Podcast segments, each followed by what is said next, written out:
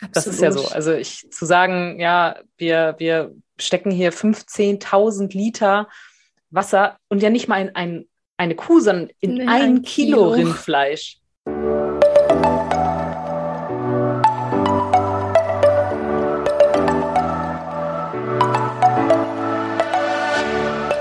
Moin und herzlich willkommen zu einer neuen Folge des Eat Pussy Not Animals Podcast, der Podcast, der dir den Einstieg in die vegane Ernährung erleichtern soll. Moin Freunde und herzlich willkommen zu einer neuen Podcast-Folge mit mir, Kara und der lieben Anni.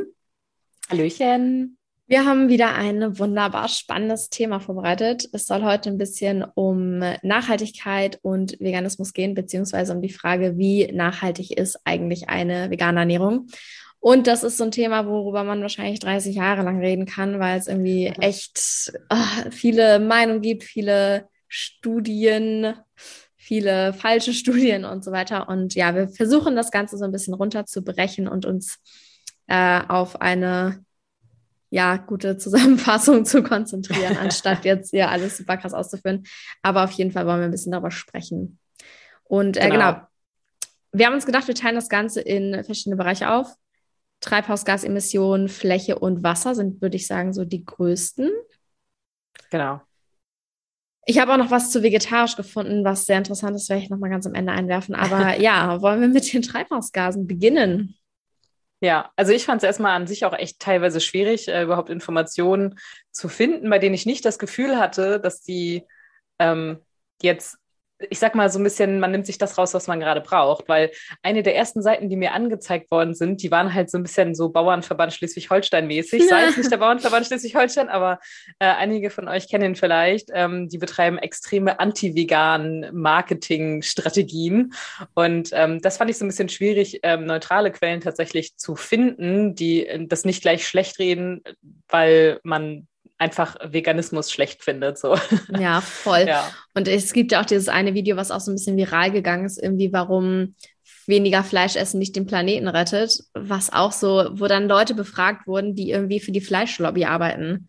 Wo du so denkst, ja, ist doch logisch, wenn du die fragst, dass die irgendwelche Argumente finden werden. Komisch. Also, wow, ja, komplett bescheuert. Ja. Ja, also ich finde, so bei Treibhausgasemissionen, da muss man erstmal so gucken, okay, was, was hat denn so ein Mensch überhaupt? Ich finde, ich hatte da vorher gar nicht so eine richtige Vorstellung von, wie viel ein Mensch quasi produziert oder für wie viel CO2 ein Mensch im Durchschnitt so verantwortlich ist. Und in Deutschland habe ich gefunden, sind das circa elf Tonnen im Jahr. Mhm. So, und davon kann man ähm, mit veganer Ernährung tatsächlich zwei Tonnen einsparen. Das fand das ich schon, echt viel. viel. Das sind fast 20 Prozent gegenüber der ganz normalen omnivoren Ernährung. Es ist natürlich nur ein Durchschnittswert. Also wenn ähm, ihr Fleisch esst, aber nur mit dem Fahrrad fahrt, gar kein Auto habt, ähm, keine Flugreisen oder sowas macht, dann kann es natürlich trotzdem sein, dass man weniger als 11 Tonnen im Durchschnitt produziert. Aber deswegen heißt es halt Durchschnitt. Ja. Es gibt ja diese CO2-Rechner auch im Internet, das habe ich auch mal gemacht. Ja. Wobei ich das Gefühl habe dort, dass die Veganismus als zu klein einstufen. Also ich habe äh, mhm. trotzdem immer ultra schlechte Werte, obwohl ich jetzt nicht so viel fliege und mich vegan ernähre und wenig konsumiere. Deswegen habe ich immer das Gefühl, die, ja, weiß ich nicht, legen da nicht so einen krass Wert auf die Ernährung, wie es vielleicht sein müsste. Weil ja. ich habe jetzt auch noch mal gesehen, ich habe irgendwie sowieso das Gefühl, dass das ein bisschen mehr in Vergessenheit geraten ist, dieses und sich jetzt so mehr auf Kohle und so weiter konzentriert wird, was natürlich krasse Auswirkungen auch hat. Ähm, ich habe auch neulich mal, hat irgendjemand unter meinem einen Post kommentiert, dass er nicht wegen des Klimas vegan lebt, weil das ja gar keine Auswirkung hat und immer nur kleine Menschen geblamed werden, die aber gar nicht irgendwie, ja, was dafür können. Aber die Ernährung, also unsere Landwirtschaft und Ernährung macht halt immer noch 26 Prozent der menschengemachten Treibhausgase aus, was jetzt vielleicht nicht unfassbar viel klingt, aber das fand ich interessant würde man alle anderen Faktoren quasi wegnehmen, die für Treibhausgase verantwortlich sind und nur noch diesen Ernährungsfaktor betrachten, dann würden wir trotzdem immer noch unser CO2-Budget bis 2100 aufbrauchen. Und das heißt dann, also da sieht man halt trotzdem, dass es immer noch einen richtig, richtig großen Faktor hat und wir schon alle irgendwie, ja, uns ja mit unseren Einkäufen dafür entscheiden, klimafreundlich zu essen oder dagegen entscheiden. Ja, Also ich habe auch äh, gefunden, also du sagst jetzt ja, die Ernährung an sich waren 26 Prozent aller Klimagasemissionen. Mhm. Ähm, ich habe gefunden, dass äh, nur die Massentierhaltung sind 15 Prozent. Das heißt, crazy. die Massentierhaltung 15 Prozent, die gesamte Ernährung 23 Prozent. Also da sieht man mal, vor allem im Verhältnis ähm, ist es halt also es steht in keinem Verhältnis, muss man eigentlich so rum sagen. Ja, es ist Wahnsinn, ähm, wie, wie schlecht es einfach fürs Klima ist. Alleine schon einfach dadurch, dass Kühe viel pupsen. ja, das ist diese Methansache, das ist auch irgendwie super, ja. super krass. Was ich auf jeden Fall ähm, spannend finde, gerade auch wegen wahrscheinlich diesem Methanausstoß, ist halt auch Rindfleisch das quasi schlimmste Nahrungsmittel. Ja. Na, allein das Nahrungsmittel zu nennen, ist so, uh, aber das schlimmste Produkt, was man essen kann äh, fürs Klima. Ich habe zum Beispiel gefunden, dass ein Kilogramm Rindfleisch 71 Kilogramm CO2-Äquivalente bedeutet. Als, als CO2-Äquivalente haben die das so benannt, dass das quasi alles mit einbezieht, ähm, was für das Produkt quasi verwendet wird, also die, der Herstellungsprozess, mhm. der Transportweg, die Verpackung und so weiter. Also es hat ja. alles mit einberechnet in diese CO2-Äquivalente. Und es gibt halt voll viel ähm, irgendwie so eine Reichweite, so das in Anführungszeichen schlechteste Rindfleisch ähm, macht 105 Kilogramm CO2-Äquivalente pro 100 Gramm Protein. Die haben das dann auf äh, Protein gerechnet, um halt auch die Nährstoffe zu vergleichen. Mhm. Und äh, das beste Rindfleisch sozusagen halt 9 Kilogramm CO2, aber im Vergleich dazu die schlechteste Pflanze hat halt nur 4,5 Kilogramm CO2. Also sogar das in Anführungszeichen beste Rindfleisch, also klimafreundlichste Rindfleisch hat mehr CO2-Äquivalente als das schlechteste, die schlechteste ja. Pflanze. Was ja schon genau das habe ich auch gefunden. Genau ja, das, voll ja. krass, ne? Es ist so, das wow. Ist echt Wahnsinn. Also, damit man das mal so ein bisschen auch ins Verhältnis setzen kann, ähm, es kommt auch immer tatsächlich darauf an, auch bei Obst und Gemüse natürlich, wo das Ganze herkommt. Denn zum Beispiel ein, ein Kilo sonnengereifte Tomaten, die verursachen 0,6 Kilogramm CO2. 0,6. So, wir haben jetzt gerade bei ähm, Rindfleisch von 9 bis 115, glaube ich, war es gesprochen. 105, mhm, ja. Ähm, genau. Ähm, da demgegenüber sind aber auch schon wieder Treibhaustomaten bei 3 Kilo Emissionen pro Kilo Tomate.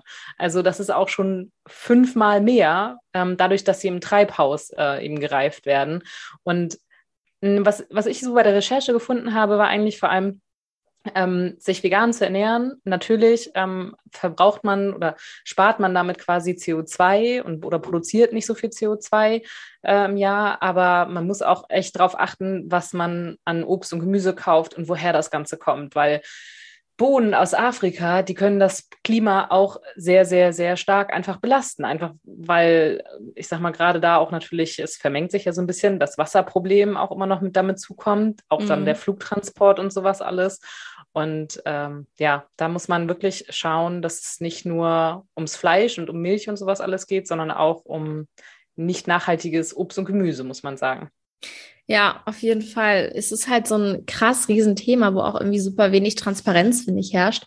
Was mir jetzt gerade einfällt, es gab ja auch ganz oft von Nico Rittenau, hatte das, glaube ich, gemacht, diese Vergleiche, ob es aus dem Gewächshaus oder von irgendwo eingeflogen oder gelagert, was halt am quasi nachhaltigsten ist, was mich auch super viel überrascht hat. Und ich finde das so krass, weil zum Beispiel Avocado ja so einen übertrieben schlechten Ruf hat. Aber Avocado ist gar nicht so schlecht wie beispielsweise jetzt Kaffee oder so. Und ich trinke halt so viel Kaffee und Avocados esse ich, I don't know, einmal in drei Monaten. Und ja. es wird immer direkt, wenn jemand sich vegan ernährt, so, hm, was ist mit den Avocados? Die sind voll schlecht für die ja. Umwelt. Habe so, ich auch schon gehört, genau das. so, was, was haben Avocados dir getan? Und ähm, ganz kurz noch zu Avocado, das war auch in dem einen Video, was ich gesehen hatte, von kurz gesagt, übrigens auch eine Empfehlung an dieser Stelle, weil das sehr, sehr aufschlussreich und gut dargestellt immer ist. Ähm, aber ein Kilogramm Avocado zum Beispiel von Südamerika nach Europa zu transportieren, benötigt nur 0,2 Kilogramm äh, CO2-Äquivalente. Und mit dem Herstellungsprozess und so weiter dann noch 2,5 Kilogramm. Aber ein Kilogramm Rindfleisch aus der lokalen Metzgerei ähm, macht mindestens 18 Kilogramm CO2-Äquivalente. Und es ist deshalb gar nicht mal unbedingt eine Rechtfertigung, wenn man sagt, man kauft Fleisch aus der Umgebung oder tierische Produkte, ja. weil meistens halt diese letzten Kilometer auf Landstraßen und so weiter am meisten CO2 ausstoßen. Ja, genau. Und so Frachter und so können halt total irgendwie effizient gemacht sein. Also zu Avocado hatte ich tatsächlich schon genau diese Situation. Ähm, ich saß auch mal äh, mit jemandem am Frühstückstisch und habe Avocado gegessen und da wurde mir gesagt, ja, nee, also Avocado esse ich ja nicht, weil also auch der Wasserverbrauch ist da ja auch so schlimm. Und er meint, und das war halt natürlich jemand, der Fleisch isst. Und dann meinte ich halt auch so, ja, und bei Fleisch ist es irgendwie besser oder so. Fleisch ist dann auch viel, viel schlechter, was den Wasserverbrauch und sowas angeht. Und dann wurde mir einfach gesagt, ja, das kommt ja drauf an. Ich so, nein, es kommt nicht drauf an. weil da war ich echt so, ich war einfach nur sprachlos und dachte mir so, wie, wie stumpf kann man denn denken, dass man einfach sagt, ja, aber die Avocado ist jetzt schlechter als ein Stück Fleisch, das du irgendwo aus der Massentierhaltung hast. Also, wow. da war ich halt echt, mir ist nicht viel mehr eingefallen als, nein, es kommt nicht drauf an.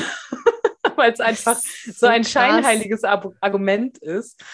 Ja, also ich glaube, bei Avocados darf man nicht vergessen, dass es da gerade auch um die Wasserwirtschaft geht, auch um vor Ort. Mhm. Ähm, äh, da hatte ich auch schon mal einen Bericht zugelesen, dass die äh, Probleme haben, quasi die Einheimischen vor Ort teilweise mit Wasser zu versorgen, weil das halt für die Avocado-Pflanzen ähm, oder die Avocado-Bäume genutzt wird. Das ist natürlich schon schlechter, sage ich mal, aber ja, das ist jetzt gerade was jetzt äh, CO2 und, und äh, den Wasserverbrauch selbst angeht, ist es definitiv ein, ein schwachsinniges Argument.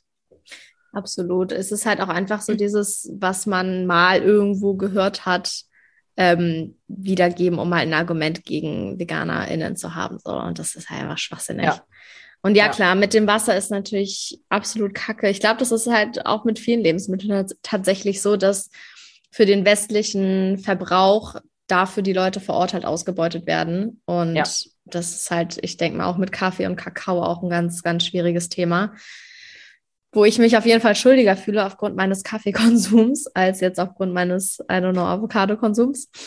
Ja, das stimmt. Also ich hatte da auch mal eine Grafik zu abgespeichert. Ich weiß gar nicht, ob ich die noch habe, ähm, wo genau das nämlich auch mhm. drin stand, dass ähm, ich glaube sogar Kaffee Tee und Kakao 25.000 Liter Wasser pro Kilo oder sowas verbrauchen. Ja, ich habe hier gerade Kakao 27.000 und Röstkaffee ja. 21.000. Ja, genau. Also ja, das ist abgefahren. Und das, also da habe ich noch nie jemanden gehört, der gesagt hat, was, du trinkst Kaffee? Das ist aber ganz schön klimaschädlich. Oder? Das ist aber viel Wasserverbrauch. Noch nie.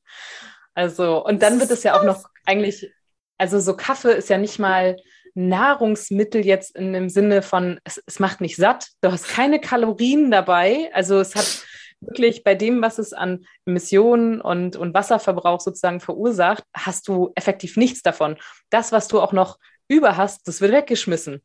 Ich meine, einige düngen da vielleicht noch Pflanzen mit oder so, aber ja. ansonsten, du ziehst quasi die Essenz aus diesen gemahlenen Kaffeebohnen und dann schmeißt du das einfach weg und das hat so für deinen Körper keinen Mehrwert. Weißt du, wie ich meine? Ja, eher so negativ. Das ist eigentlich Seite. richtig, ja, genau. Also es ist echt, ich meine, ich trinke es auch nicht viel. Ich trinke maximal ein, eine Tasse tatsächlich am Tag, weil ich Koffein nicht vertrage. Danke, Körper. Aber ja, ähm, von dem her. Das ist vielleicht eigentlich ja, ganz gut. Ist, ja, also von der Seite aus, ja. Ja, nee. Aber dafür trinke ich sehr viel Tee tatsächlich, was dann auch wieder, ja. Ja, gut, ist äh, auch. Recht ist.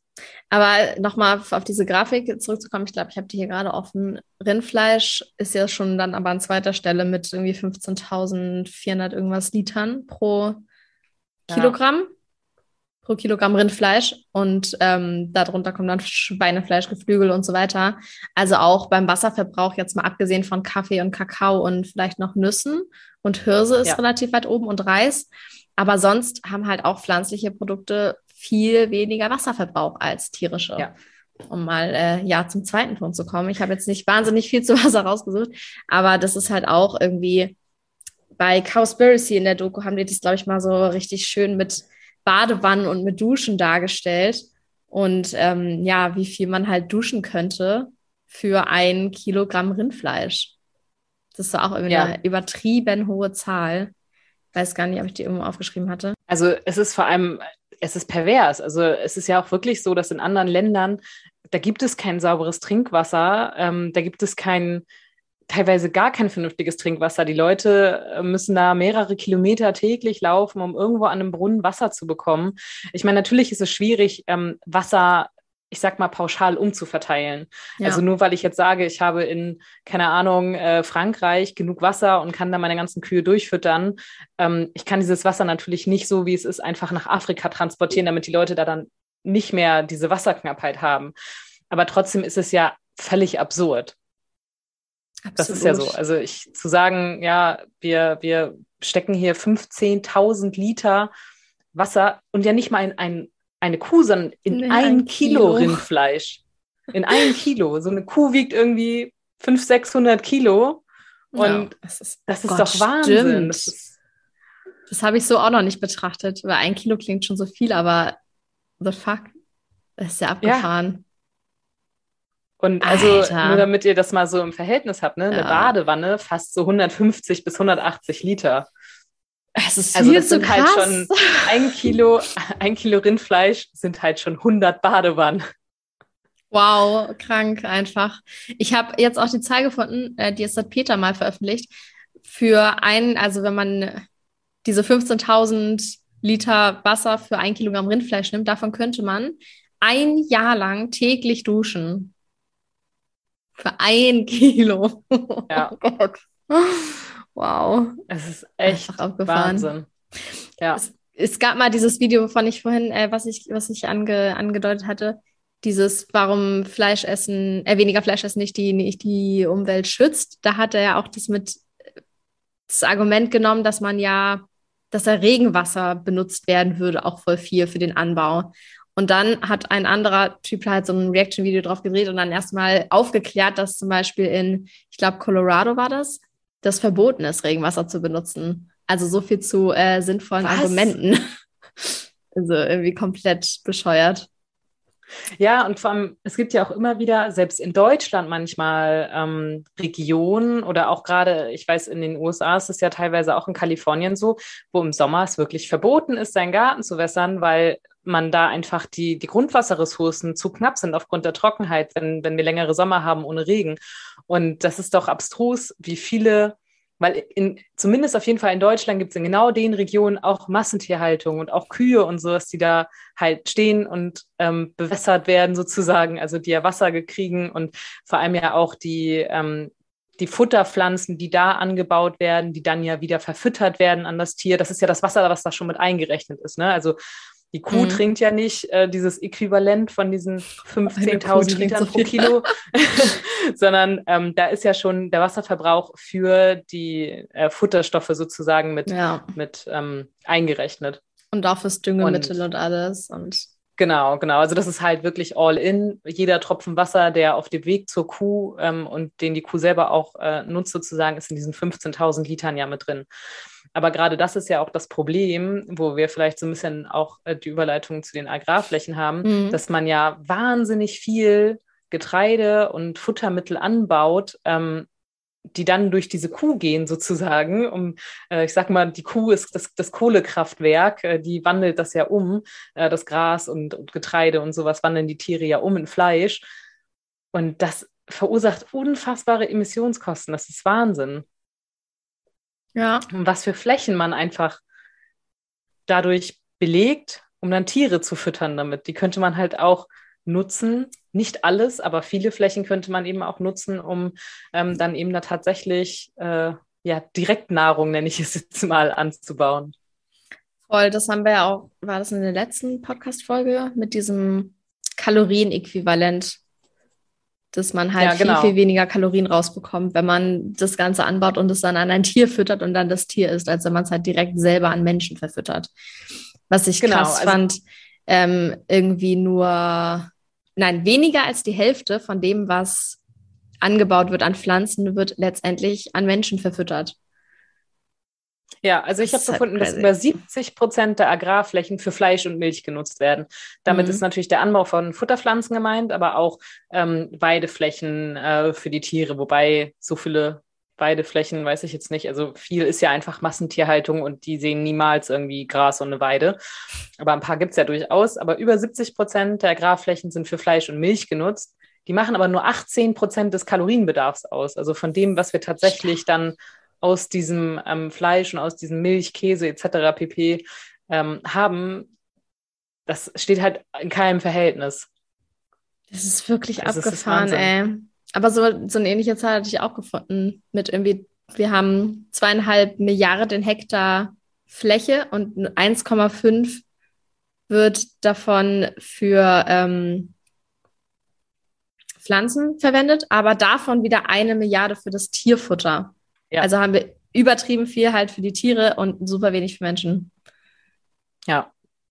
Ja, und es ist natürlich, ich habe dann auch mal geschaut, äh, okay, was wäre denn die nachhaltigste Methode? Ähm, es gibt da eine Studie, die sehr, sehr oft zitiert wird, die wohl teilweise aber auch schon wieder von einigen anderen Wissenschaftlern widerlegt. Das ist halt, wie ich schon am Eingang sagte, sehr schwierig, da irgendwie verlässliche Quellen zu finden, weil sich jeder halt auch gerne das rauszieht aus den Studien, ähm, ja, wie man es halt gerne möchte. Ich habe jetzt die Studie nicht im Detail durchgearbeitet.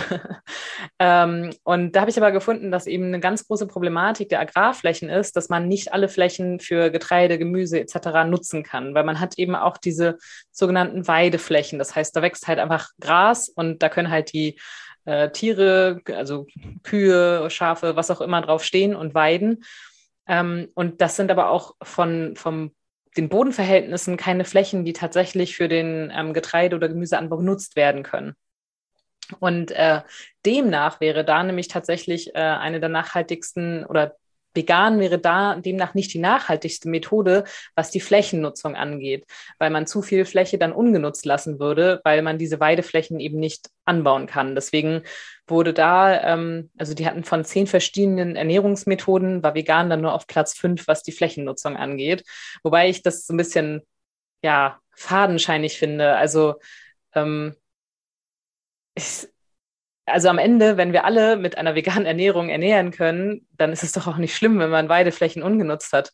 Das denke ich mir halt auch. Und zu dem Punkt ähm, habe ich ja auch was sehr Interessantes zu erzählen. Aber ganz kurz, weißt du, von wem das durchgeführt wurde, diese Studie? Ähm, das waren auf jeden Fall, da gab es einen Wissenschaftler, äh, dieser Wissenschaftler Pur. äh, ich muss mal ganz kurz gucken ob mir das hier angezeigt wird. Das waren äh, Forscher von sechs US-Universitäten. Ah, okay. Gut, das ist natürlich also, sehr das schon, aus der Luft gegriffen. Aber, aber, genau, und da, da, muss man natürlich auch immer gucken, weil wer hat denn auch diese Studien bezahlt? Das ist ja leider ganz, ganz oft das Problem. Ja. Dass, ähm, die Auftraggeber, also es gab ja auch früher Studien, dass Rauchen total gesund ist, in Auftrag gegeben von Zigarettenherstellern. Komisch, merkwürdig. Ist, ähm, genau, deswegen ist es halt echt mal mit Vorsicht zu genießen, finde ja. ich. Ähm, ja. Aber Total, muss man eigentlich bei allen Quellen auf jeden Fall immer noch mal drauf achten, wo die wirklich herkommen, wenn man das herausfinden kann, was dann natürlich die nächste Herausforderung ist. Aber was ich äh, spannend finde mit diesem Weideland, weil das ja allgemein immer ein sehr, sehr gern genutztes Argument ist, so, ja, aber Fleisch von Weidelandkühen ist ja total schön, weil es irgendwie Tierwohl hat und die Tiere standen auf ihrem Weideland und alles ganz toll und nachhaltig. Das Ding ist aber, ähm, wir haben halt so die Hälfte des Landes, was wir überhaupt nutzen können, wird landwirtschaftlich genutzt und davon die Hälfte halt für Tiere. Und zum Beispiel in äh, Grönland ist ein großer Teil des Landes Ackerland, ähm, nee, kein Ackerland, 65 Prozent nämlich. Und da wäre es natürlich tatsächlich so, dass man irgendwie die Gebiete nutzen könnte, da Tiere drauf stellt und dann ja, da äh, gibt's da irgendwie so schöne Werbung, so die Kuh frisst dann das Gras und macht leckeres Steak draus, so, aber ist irgendwie schon ein bisschen mehr so eine Marketinglüge, weil eben Weideland nur 13 Prozent der Rindfleischproduktion deckt. Das heißt, wenn wir jetzt nur uns auf dieses Weideland-Ding beziehen würden, dann könnten wir überhaupt nicht mehr diesen Fleischbedarf, der aktuell besteht, äh, dem nachkommen. Und ja. in den USA beispielsweise würde dann das Ganze die ganze Rindfleischproduktion um 70 Prozent zurückgehen. Und wenn man stattdessen ähm, auf diesen, also auf, auf die Rindfleischproduzenten verzichtet und auf, diesen, auf dieser gesamten Landgewinnung zum Beispiel Wälder oder so anbaut. Man würde zwei Milliarden Hektar Land gewinnen, wenn man kein Rindfleisch mehr produziert und drei Milliarden, wenn sich alle vegan ernähren. Drei Milliarden Hektar Land. Ja. Und wenn man da jetzt beispielsweise irgendwie Wälder anbaut oder irgendwas, was halt CO2 aus der Luft entzieht, dann könnten wir in 100 Jahren 8 Milliarden Tonnen CO2, 800 Milliarden Tonnen, sorry, 800 Milliarden Tonnen, die Zahl kann man sich auch erstmal auf der Zunge zergehen lassen, ähm, könnten wir dann aus der Luft entfernen. Und nur mal so aktuell haben wir halt einen Jahresausstoß von 50 Milliarden Tonnen CO2-Äquivalenten. Also ja, wenn man jetzt nicht sagt, die Flächen bleiben ungenutzt und das ist dann voll blöd und voll scheiße und nicht nachhaltig, stattdessen könnte man halt mit diesen Flächen sinnvolle Dinge tun, um CO2 aus der Luft zu entfernen. Es ist echt Wahnsinn. Das ist halt also, dazu. Man muss schon sagen, das ist einfach selbst wenn man sagt, nicht aus ethischen Gründen, ähm, dass ich sage mal jetzt so, die Tiere sind mir egal, das ist jetzt nicht mein Antrieb, irgendwie sich vegan zu ernähren, ähm, gerade mit dem Klimawandel, mit dem CO2-Ausstoß, was einfach ein wahnsinnig großes Problem ist. Und da hat einfach jeder Einzelne ähm, die Möglichkeit, seinen Beitrag zu leisten. Und ähm, wenn man schon sieht, dass eben vegane Ernährung jährlich zwei Tonnen ähm, pro Person spart, das hört sich jetzt bei fünf 5 Milliarden, 50 Milliarden, ähm, wie du gerade gesagt hattest, ähm, erstmal nicht viel an, aber wir haben ja auch 80 Millionen Menschen. Ja. Das heißt, 80 Millionen, die zwei Tonnen CO2 jährlich sparen, das sind 160 Millionen äh, CO2-Äquivalente äh, sozusagen, die wir einsparen würden, wenn sich alle Menschen vegan ernähren. Voll. Und, Und, wenn wir dann noch mit dem, was wir gewinnen, mit dem Land beispielsweise halt auch CO2 entfernen, dann ist halt noch genau. krasser. Ja, also was ich vor allem wirklich gut fände eigentlich, wäre, wenn, ähm, ich sag mal, jeder Lieferant kann ja eigentlich sein, sein CO2 Ausstoß oder seine CO2-Produktion für die Produkte im Einzelnen pro Kilo zum Beispiel eben ähm, auch angeben und ausrechnen oder ausrechnen lassen. Und ich fände, sowas wäre eigentlich auf einer Verpackung oder im Supermarkt, gerade bei Obst und Gemüse und sowas, auch wirklich richtig sinnvoll. Das fand ich richtig gut, wenn man einfach bei den Produkten schon sehen würde, okay, das ist jetzt halt besser oder schlechter, weil, also ich finde es manchmal schon echt schwierig, überhaupt zu erkennen, woher das Gemüse und Obst kommt. Wir achten da mittlerweile echt viel drauf. Ähm, aber es ist, äh, also manchmal muss man echt das, das Suchen am Produkt, um es überhaupt herauszufinden. Oder dann steht unten dran, ja, steht auf dem Produkt und auf dem Produkt steht gar nichts drauf. Oh, beste. Ähm, und das ist ja auch nur tatsächlich bei ähm, frischen Obst- und Gemüsesachen ja, so, dass es draufsteht. Also ich habe jetzt gerade eine Tüte äh, Blaubeeren gekauft. Da habe ich komplett die ganze Tüte abgesucht. Es steht nirgendwo drauf, wo diese Blaubeeren herkommen.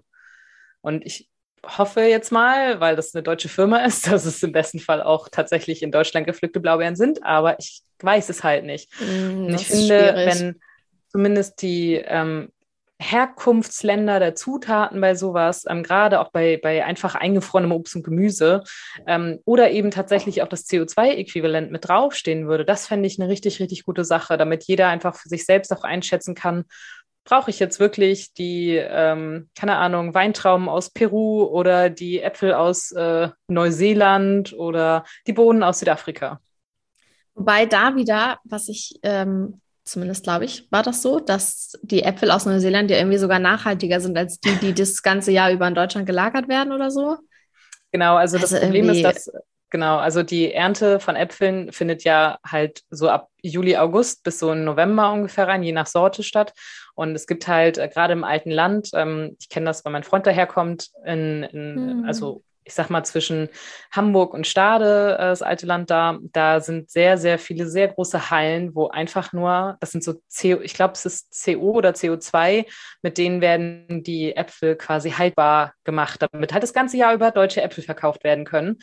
Ähm, und die kann man halt nicht einfach äh, dunkel und kühl lagern, sondern da wird halt Gas in diese Hallen eingebracht, Krass. damit es halt ähm, ja, länger haltbar ist. Und das ist halt das Problem. Ähm, da ist tatsächlich teilweise der neuseeländische Apfel, was die CO2-Emissionen angeht, besser, äh, weil der halt frisch gepflückt worden ist und nach Deutschland äh, geflogen wird oder gefahren wird. Ich weiß es gar nicht, wie die herkommen. Ähm, genau, gegenüber den deutschen Äpfeln, die dann irgendwie seit drei, vier Monaten da in so einer CO, CO2-Halle irgendwie gelagert werden. Ja, das ist das Problem mit diesen Sachen, so, ne? Du musst halt wirklich dich crazy doll damit beschäftigen. Oder halt alles wirklich nur immer in den Monaten kaufen, wo es auch geerntet wird. Also ja. saisonal, würde ja, ich sagen. Oder halt eingemachte Sachen oder so, mhm. ne? Aber das, so ich finde, gerade in Deutschland sind ja ähm, so Äpfel und Bananen ist für mich irgendwie so richtig so das klassische deutsche Obst, auch wenn Bananen ja gar nicht hier angebaut werden, aber gefühlt ist es so Nummer eins irgendwie Bananen, Äpfel, Erdbeeren vielleicht noch. Aber die meisten kaufen Erdbeeren, glaube ich, tatsächlich hauptsächlich, wenn Saison ist, weil ja. die schmecken meistens auch nicht, wenn sie jetzt irgendwo von, von sonst wo kommen. Aber Bananen werden das ganze Jahr über echt viel gekauft und die kommen alle aus irgendwie Südamerika. Klar, Bananen bist, bist du eh raus, weil die kannst du halt hier nicht anbauen. Ja. Genau. Das ist halt auch was, was ich äh, trotzdem weiter kaufen werde, weil Bananen einfach geil sind. ich könnte nicht ohne Bananen leben, glaube ich. Ja. Aber, Aber man macht sich da so wenig Gedanken drüber, ja. finde ich halt. Absolut, ja. Und auch ähm, so mit den Hintergründen, wie es den Bauern und sowas. Mhm. Ähm, also unter welchen, was haben die für Verträge, unter welchen Zuständen leben die und gerade ähm, zum Beispiel bei Kokosnüssen ist das ja auch mal ein Thema, wir oh schweifen Gott. jetzt ein bisschen ab, aber äh, bei Kokosnüssen, das wissen vielleicht auch viele nicht, werden sehr oft Affen eingesetzt, um die zu ernten. Also da geht es nicht nur um Wasserverbrauch oder unter welchen ähm, ja, Erntebedingungen ernten das Menschen. Nein, das ist sogar auch noch Tierquälerei ganz aktiv. Also ja. Das ist echt Aber das spielt, finde ich, da alles mit rein. Da ja. können wir auch mal irgendwie drüber sprechen in der Podcast-Folge, weil ich glaube, das ist auch ein großes Thema. Da habe ich mich auch noch nicht, nicht so ganz reingelesen. Also, das ja. ist echt, echt creepy. Ähm, was ich auch noch sagen wollte zu der Idee mit diesen CO2-Stickern oder Hinweisen. Ich fände es auf jeden Fall super hilfreich, gerade was diese Obst- und Gemüsegeschichte angeht, wenn man halt echt keine Ahnung hat. Aber ich glaube, da könnte halt auch echt wieder viel Greenwashing betrieben werden, ja. weil ich, ich musste gerade an diesen Nutri-Score denken, der ja eingeführt wurde. und das ist halt so, ich weiß nicht, da war dann mal eine vor mir in der, an der Kasse und die hat Milch gekauft und Milch hatte halt Nutri-Score A, wo ich mir so denke, Alter, da ist, sind Beschränkungen für Eiter und Blut. Wie kann das Nutri-Score A haben? Ist es nicht für Menschen gemacht? Wie kann es als super gesund abgestempelt werden? Ja. Also da dachte ich mir so, boah, da, da wird halt nur dann so auf ich weiß nicht, Kalorien oder Zucker oder was weiß ich nicht, was drauf geachtet, aber nicht auf dieses Gesamtpaket. Das ja. finde ich halt so. Mh. Mm. Ich Willst halt du übrigens mal raten, welches? Wollen. Ja, willst du mal raten, welches tatsächlich das klimaschädlichste Lebensmittel all over ist? Weißt du das? Äh, Tiefkühlpommes, oder? Nee. Butter. Butter, Butter stimmt. Tiefkühlpommes waren aber auch relativ weit oben, glaube ich. Also hier ist eine Liste mit äh, Butter, Rindfleisch, Käse und Sahne, Tiefkühlpommes. Okay, Wir sind auf Platz 4. vier. nee, vier. Käse okay. und Sahne war beides Platz 3. Ah, alles klar. Und dann kommt äh, Tiefkühlpommes. Und dann ja, kommt Schokolade crazy. und dann Schweinefleisch und Geflügel tatsächlich. Wobei ich jetzt Tiefkühlpommes, also ich müsste mich jetzt reinlesen, warum das so schlimm ist, aber ich esse auch gar keine Tiefkühlpommes. Also nicht nee. zu Hause auf jeden Fall. Die Wir machen ja immer Kartoffelecken. Ah, das ist ja auch total easy. Also ich habe eine Zeit lang manchmal Tiefkühlpommes gegessen, aber eigentlich ist es sinnlos, weil wenn du irgendwie Kartoffeln Bio kaufst, wo du die Schale dran lassen kannst, dann ja. dauert das auch nicht lange. Ja, schmeckt auch einfach richtig gut. Ja, essen wir heute Abend. Ich freue mich schon. Oh, sehr gut, sehr gut. Ja, eine Sache äh, wollte ich noch sagen, bevor wir, denke ich, dann auch ähm, durch sind mit dem Thema erstmal, was teilweise so vielleicht als nachhaltiger oder gesünder oder besser angesehen wird, sind ja auch vegetarische Ersatzprodukte, die halt aber nicht so viel Sinn ergeben, weil, wenn man das jetzt mal auf die Nachhaltigkeit bezieht, um die es ja hier heute geht, ähm, für ein, für 100 Kilogramm Mortadella muss so äquivalent ein Schwein versterben, aber für 100 Kilogramm vegetarische Wurst, wo ja immer so dieses Ei-Dings drin ist, Roheiweiß, ja, Hühnereiweiß, Pulver, genau, müssten so im schlimmsten Fall 2200 Eier für benötigt werden, was sechs Hennen entspricht, also beziehungsweise den Lebzeiten von Hennen. Und da ja für jede Henne irgendwie noch ein männliches Küken getötet wird. Ich weiß gar nicht, ob das jetzt komplett verboten ist, das Töten, oder ob nur das Schreddern verboten ist. Ich glaube, naja, sie das werden Schreddern. ja so oder so getötet, nur früher oder später dann ja, halt. Ne? Eben. Nicht mehr das direkt heißt, nach der Geburt. Es wären zwölf Hühner für 100 Kilogramm vegetarische Wurst, was dann halt ja. im Endeffekt wieder mehr Tierleid und auch ähm, ja, im Endeffekt ist es dann unnachhaltiger, weil das hatte ich auch mal gelesen, irgendwie ein, ein Artikel, wo dann stand, vegetarisch ist total schlecht oder pflanzlich oder wie, kein Fleisch essen macht die Umwelt nicht besser. Und im Artikel wurde sich dann aber nur auf vegetarische Ersatzprodukte bezogen. Das war auch irgendwie wieder so geil. Und wenn man dann den Titel liest, dann läuft man damit rum und erzählt das ein, aber hat den Artikel gar nicht gelesen. Ja. Äh, wenn genau. man nur die und Überschrift Horst verbreitet liest. das dann auf Facebook und sagt dann, genau. meine, meine Currywurst bei VW brauche ich immer noch. Ja. Aber da sieht man halt auch so, dass so vegetarische Sachen erstmal mehr Tierleid erzeugen und halt auch irgendwie unnachhaltiger sind, weil eben für mehr ja. Tiere gesorgt werden muss. Und eine Sache noch, das fand ich eigentlich ein bisschen traurig. An sich ist es ja so, dass je schlechter die Tiere gehalten werden, desto besser ist es aber fürs Klima, weil je ja.